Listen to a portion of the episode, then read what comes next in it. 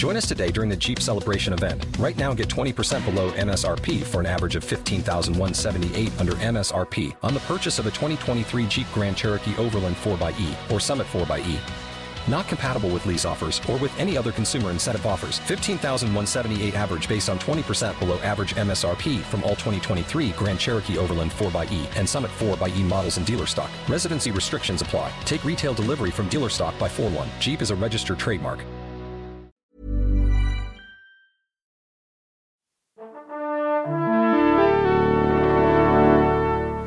Bonjour. C'est moi Orson Welles. J'aime pas trop les voleurs et les fils de pute. Salut nos ciné, votre rendez-vous avec le cinéma qui se présente à vous là maintenant en extra ball, digression savamment négociée autour d'un film ou d'une série, un monument en l'occurrence puisqu'on va causer de Predator, du grand génie John McTiernan qui ressort au cinéma et que vous avez la stricte obli- obligation d'aller voir car c'est un pur bonheur et c'est en substance que vont nous dire mes camarades Yannick Daran, salut Yannick, salut, et Stéphane Moïsakis, salut Stéphane. Salut Thomas. Allez nos ciné extra ball spécial Predator et c'est parti. Monde de merde. Pourquoi il a dit ça? C'est ce que je veux savoir. Predator 1987, Schwarzy, McTiernan, joie, félicité, j'ai bien résumé Stéphane, Un monument, t'as tout dit. Ouais. Voilà. Shane Black Bon, aussi, quand même. ouais. Oui, Shane Ouais. Black aussi, effectivement. Ouais, non, Shane Black, il est un peu moins euh, présent euh, sur, euh, Oui, sur ce film-là que, que voilà. Mais Non, il joue le- dedans quand même. Ouais, il joue dedans parce qu'en fait, il, c'est, Shane Black, c'était un acteur. hein. Bon, je fais vraiment une petite aparté là-dessus, mais c'était Ouais. un acteur. Il voulait être acteur à l'époque et en gros, il, voulait être sur le plateau. Euh, Joel Stewart s'est dit Ah, bah, j'ai un scénariste, je vais pouvoir le faire retoucher euh, Predator. Shane Black a retouché un peu Predator et en fait est revenu en lui disant euh, Non, il faut vraiment faire le film le plus simple possible tel qu'il était écrit et il faut aller dans, dans cette direction-là. Et, euh, et c'est euh, un des trucs qui est très intéressant justement avec, avec Predator, c'est que c'est un film qui est un, un petit miracle en fait. Mm. Un bijou de simplicité qui aurait pu être un Schwarzy de plus à l'époque, qui commence un peu comme un Schwarzy de plus à l'époque, et en Mm. fait pour une raison très spécifique, c'est-à-dire que tu as tous ces concours de beats au début euh, de mecs qui se, qui se euh, Dylan, un fils de pute, ils se font des bras euh, comme ça, ils se font des, des hum, ça, des bras de fer pour, euh, Mm. pour montrer qui est le plus grosse, quoi. Et tout ça, c'est fait. C'est, ça pourrait être Commando, ça pourrait être Running Man, ça pourrait être n'importe quoi. Et en fait, en plus avec la, la, la vanne imposée qui était un peu la marque de fabrique de Schwarzy Voilà. à l'époque, euh, le- le knock-knock euh, pendant la scène d'action, ce genre de truc là qui était typique du cinoche de Schwarzy à l'époque. Voilà, et ça, c'est un truc qui est complètement détourné euh, par McTiernan à des voix, à des fins narratives en fait. C'est-à-dire qu'en gros, euh, à l'époque du film, tu as Schwarzenegger qui représente en gros l'homme le, plus fort du monde. hein. Euh, je veux dire, euh, voilà, entre lui et Bud Spencer, euh, voilà, on, on est servi. T'imagines Bud Spencer dans Predator, ça aurait été pas mal. Génial Non mais voilà, Euh, c'est l'homme le plus fort du monde et comment on va, euh, comment on va lui trouver le, le- le- le plus grand ennemi Le plus grand ennemi c'est le Predator et le Predator c'est un- il- il, est, d'où? Il est de l'espace parce qu'en Mm. fait c'est pas possible en Parce fait qu'il y ait quelqu'un de plus fort qu'Arnold sur Terre. Et le truc c'est que toute l'idée en fait que tu puisses croire qu'Arnold a peur de lui, c'est justement de le faire, euh, de, de le faire, de le mettre dans la surenchère de- de- du roulage de mécanique, du roulage Mm. de mécanique au début, pour justement en fait te faire croire à la trouille. Et c'est là où en fait Arnold est, moi je trouve, euh, le mieux utilisé euh, de, dans tous ses films. C'est celui où il joue le mieux, le plus subtilement. C'est précisément parce qu'en fait on a, on a construit toute cette, euh, toute cette mythologie, mais toute cette, non, mais toute cette approche au fait sur le personnage. C'est-à-dire on va utiliser Schwarzenegger pour ce qu'il est. Et on va en fait épurer au fur et à mesure. C'est-à-dire qu'en fait, on a t'as tout l'aspect un peu sophistiqué de l'époque, hein, parce que c'est pas très sophistiqué aujourd'hui quand tu regardes ça. Mais euh, euh, la, one- la- la- la punchline, comme tu dis, euh, la grosse mitraillette, euh, les muscles bandés, les copains, etc., etc. Et en fait, on t'épure au fur et à mesure. Mm. Et justement, en fait, l'idée de, de faire un film de plus en plus euh, simple, de faire un film de plus en plus abstrait, ça vient aussi de McTiernan. C'est-à-dire que Shane Black avait raison. Et McTiernan aussi a abordé ça au fur et à mesure. Alors quand je dis film miraculé, pourquoi? À la base, ils avaient un Predator qui était tout pourri, euh, qui, était un vrai problème. Le monstre était, euh, était problématique. Euh, ils ont commencé à shooter des. En fait, c'est un monstre qui a tardé à arriver sur le plateau. D'ailleurs, déjà, tournage très difficile au Mexique, euh, tout le monde attrape la ch'touille. euh, Il y a que Schwarzenegger qui avait compris le truc, donc il se faisait amener ses plats, euh, ses plats de, de- de- de Los Angeles, en fait, pour être sûr de pas attraper la chiasse. Et euh, non, mais c'est véridique, hein, non, mais, on, on rigole, mais le truc, c'est que ça, ça- ça crée quand même une ambiance de tournage. Hein. on peut pas dire le contraire, quoi. C'est pas là qu'il y a eu Jean-Claude Van Damme aussi qui avait Si, été. Et Jean-Claude approché Van Damme, et jouer, voilà, et Jean-Claude Van Damme joue le, le- le Ouais. Predator Mm. dans sa première itération. C'est-à-dire que si canard, là. Voilà, et vous achetez le, le- le- le DVD ou le Blu-ray, en fait, sur les bonus, ça y est.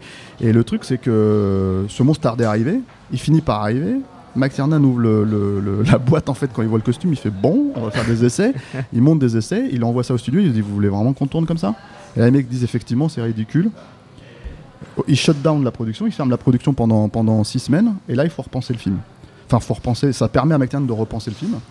Euh, le problème, c'est qu'en fait, tu as Arnold qui est, qui est attendu sur une autre production après, donc ça raccourcit son temps de, de présence sur le tournage. Les mecs, entre-temps, créent le Predator iconique qu'on connaît. hein. Grâce à Cameron, hein. Grâce à Stan, Stan Winston Et et, Cameron, Cameron, en fait, qui proposent quel- quelques trucs parce que les mecs étaient en train de bosser ensemble à l'époque. Et le truc qui se passe, c'est que donc ils reprennent le tournage euh, sur le scénario qui était écrit de base par Gene et John Thomas, les deux frères.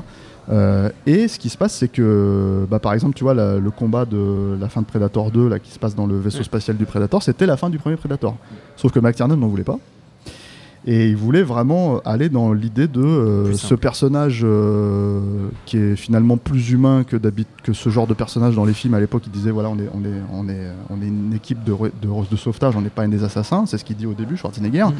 Euh, va revenir à une forme de bestialité parce qu'il est poussé dans ses derniers retranchements par le, par le personnage du prédateur, par, le, par ce chasseur en fait, quel prédateur, ce chasseur, venu de, de l'espace. Et le truc en fait qui est, qui est, euh, qui est passionnant, c'est que à cause de la façon dont le film s'est fait, les mecs ont dit putain on va jamais pouvoir, les, les producteurs ont dit on va jamais pouvoir tourner la fin dans le vaisseau, qu'est-ce qu'on fait? Et McTiernan leur a dit euh, arrive la dernière semaine de tournage, puisque Arnold devait partir, il rester trois jours de tournage je crois. Euh, McTiernan a fait ok, j'ai une idée, mais on, on dégage le vaisseau quoi. Et c'est comme ça en fait qu'on s'est retrouvé avec ce combat iconique, Mm. euh, hyper fort, hyper puissant. euh, quasiment, euh, à part les, les 3-4 punchlines effectivement d'Arnold, quasiment sans dialogue. Voilà. Et quand je parle encore une fois de film miraculé, c'est que voilà. Alors là, je sais pas quelle copie ressort exactement parce que les mecs te parlent de copie neuve. Le film a été remasterisé de façon assez dégueulasse en 2010 sans McTiernan, euh, sans même le chef-op, je crois, hein, Donald McAlpin. Euh, par, euh, par la Fox en fait pour refaire le Blu-ray. Et là c'est une remasterisation euh, c'est du ripolin quoi. C'est dégueulasse hein, c'est c'est, euh, t'as l'impression d'avoir des, des statues de cire. En fait quand tu regardes Carl Weathers dans le film t'as l'impression de voir une statue de cire. C'est vraiment pas beau. Donc je- j'espère que c'est pas la copie qui sort. J'espère qu'il y a une vraie nouvelle copie voilà mais Il y a une nouvelle mais- affiche qui est très jolie. voilà, j'en doute, j'en- j'en doute pour une raison très simple, c'est que quand on parle de film miraculé, c'est que c'est un film qui a aussi beaucoup souffert de sa post-prod en fait. Euh, La copie a été euh, abîmée. euh, la copie a été abîmée parce qu'il fallait zoomer dans certaines images, euh, il fallait, euh, comment dire, euh, Il déjà- inverser, il des, inverser des plans. Il y avait même déjà des plans à l'époque qui n'étaient pas Voilà. aboutis, aboutis techniquement. Il fallait inverser. qu'il fallait garder, mais bon, Voilà, et il fallait inverser certains Ouais. plans en fait ou les faire, les remettre en, en marche arrière, si tu veux, en gros, pour, pour avoir en fait le sens de, de, de l'image. Et t'as carrément, et ça, moi, c'est, j'ai mis des années. euh, Enfin, c'est, mon- c'est mon ami Julien Dupuis qui me l'a fait remarquer, c'est dire la puissance d'évocation du film, c'est que dans le combat final qui se passe de nuit, t'as un plan de jour. Mais vraiment un plan de jour au milieu que j'ai jamais remarqué alors que j'ai dû voir le film 50 fois. Et c'est dire à quel point t'es emporté par la mise en scène et par, par la puissance en fait du film ce qui, quoi. ce qui est euh, donc là, fait un petit peu état des lieux, Steph, de, de- de- du côté miraculeux du film pour l'époque. Après, ce qui est quand même moi, ce qui me bluffe encore aujourd'hui, parce que je ne veux pas rentrer sur euh, tout ce qu'on a pu dire sur le film, parce que tout le monde en parle depuis 20 ans, mais, mais le statut qu'il a gagné du fait de son intemporalité hallucinante, euh, c'est un film où effectivement tu enlèves euh, une ou deux blagues un petit peu, un petit peu too much, un petit peu typique 80s, t'enlèves Ouais, ça, mais qui font, mais qui font par- partie qui du délire. participent Bon, nous on a grandi avec ça. film, voilà, Je veux c'est dire, ça. ça peut, ça dans perturber, dans voilà, ça peut perturber potentiellement euh, un public d'aujourd'hui qui est pas Mm. habitué à ça. Euh, mais t'enlèves ça, le film, il, n'a pas pris une putain de ride. C'est Mm. hallucinant. Ça reste encore aujourd'hui quand on me demande des fois, moi, c'est quoi le plus grand film d'action des 20 dernières années Je dis, bah, fondamentalement, presque depuis Predator, c'est presque le film d'action euh, parfait qui est à la fois un survival, on en a beaucoup parlé, et, euh, tout est dû à cette mise en scène absolument hallucinante de, euh, qui est une mise en scène stratégique. On en, on en parle souvent, la mise en scène de McTiernan, de, de, de, de cette façon, toi, tu, tu parlais Stéphane souvent de, de mise en scène en 3D, mais alors, on peut appeler en 3D, on peut appeler stratégique, mais cette façon de positionner cette caméra, de, jouer sur le feuillage, de jouer sur l'organique de, la forêt, de tout placer, si bien que dans un, ennivo- dans un environnement touffu, on arrive systématiquement à comprendre, euh, parce que notre regard est dirigé d'une manière supra-intelligente. En plus, on est dans un environnement flou, avec Hmm. une menace floue, et, Voire et- invisible, voire. Ah, c'est toute et- l'abstraction voilà. en fait du personnage qui, qui rend le film abstrait quoi. Et, arri- arriver euh, à nous balader là-dedans, à ce qu'on ait systématiquement une perception des enjeux sur chaque scène, c'est absolument stupéfiant encore aujourd'hui. Quand, on- quand, quand- quand moi j'ai tendance des fois à m'énerver sur des blockbusters et comme dire oh là là, mais bon, c'est fun, c'est fun. Je dis bah non, là c'était fun. Ça c'était fun, putain. Et c'était fun parce que c'était ultra masterisé. C'était fun parce qu'on avait des putains de génies derrière une caméra. C'est ça qui produit le fun. C'est pas du fan service de merde, c'est pas euh, un clin d'œil à la con pour, euh, pour euh, titiller ton espèce d'intellect de bas étage. Là, c'est on te prend pas pour un con. Il y a quasi pas de dialogue, comme il dit pendant la troisième moitié du film. Tu es à la fois pris dedans, tu es à la fois. C'est d'une intensité émotionnelle hallucinante. Et en même temps, c'est jouissif au possible, quoi. On ne fait plus des trucs comme ça aujourd'hui. Et ce film-là, tu le ressors au cinéma comme il ressort là. Euh, il aurait une campagne de pub, on te dirait, euh, je sais pas moi, c'est le dernier film avec euh, un acteur à la mode, et tout le monde tomberait par terre. Donc tous ceux qui se disent, oh là là, Schwarzy, parce que c'est ça aussi qu'il faut remarquer, outre le fait miraculé, c'est c'est cette capacité qu'a eu le film à sortir complètement de son statut euh, d'actionneur, d'exploitation. Ouais, de pour Voilà, des années 80. que D'ailleurs, ça me fait fortement marrer. C'est que c'est c'est tous ces mecs qui se retournent leur veste aujourd'hui et qui, et qui vont de société McTiernan et qui font des masterclass avec McTiernan et qui, et qui euh, je ne cite personne, mais il se non. reconnaîtra, et, euh, et- et qui font des grands discours euh, pseudo-intellectuels, euh, intellectuels mes couilles sur, sur ça et qui à l'époque bâchaient ça comme un Schwarzy de bas étage parce que Predator, Terminator, Exterminator, tu vois, on était dans cette logique-là, quoi. Et, euh, et je me rappelle, nous, pauvres pauvres mioches euh, ados à l'époque, on avait vu ça et c'était comme Hard, on s'était pris une claque cosmique et on savait que les choses n'allaient plus être les mêmes après des films pareils. Et on l'a très rapidement, on l'a très rapidement constaté par la suite. Donc rien que pour ça, il faut pour nous aller le revoir parce que c'est indispensable et pour toute cette jeune génération euh, de cinéphiles parce que quand on est jeune on est influençable. Euh, hein, on a tendance à, ré- à réitérer les opinions qu'on entend. N'écoutez pas les conneries qu'on vous dit. Allez voir McTiernan vous allez voir un génie visuel quoi Et puis le truc avec Predator aussi, c'est que c'est que ça a créé donc en fait c'est un, un- un bestiaire euh, fantastique. T'as- t'as- T'en as aujourd'hui, t'en as plus. hein. je veux dire tout simplement des monstres, euh, des créatures euh, qui apparaissent comme ça, comme comme euh, comme le Predator, comme euh, bon je- en- le- dernièrement Jeepers Creepers, euh, tu oui, vois, ouais, ouais. c'est un des derniers exemples que j'ai en tête. Euh, C'est surtout des- des- un bestiaire qu'on nous a remâché en plus derrière, euh, qu'on a, qu'on a essayé de faire revivre, mais de manière complètement artificielle, avec des films qui ont n'avaient ni queue ni tête. Et, et tu parles des suites. Tu, Oui, bien ça, oui, c'est ça le problème justement, c'est qu'en fait, tu as, un personnage qui est iconique, qui fonctionne. Mm. Il a été adapté en jeu vidéo, en comics.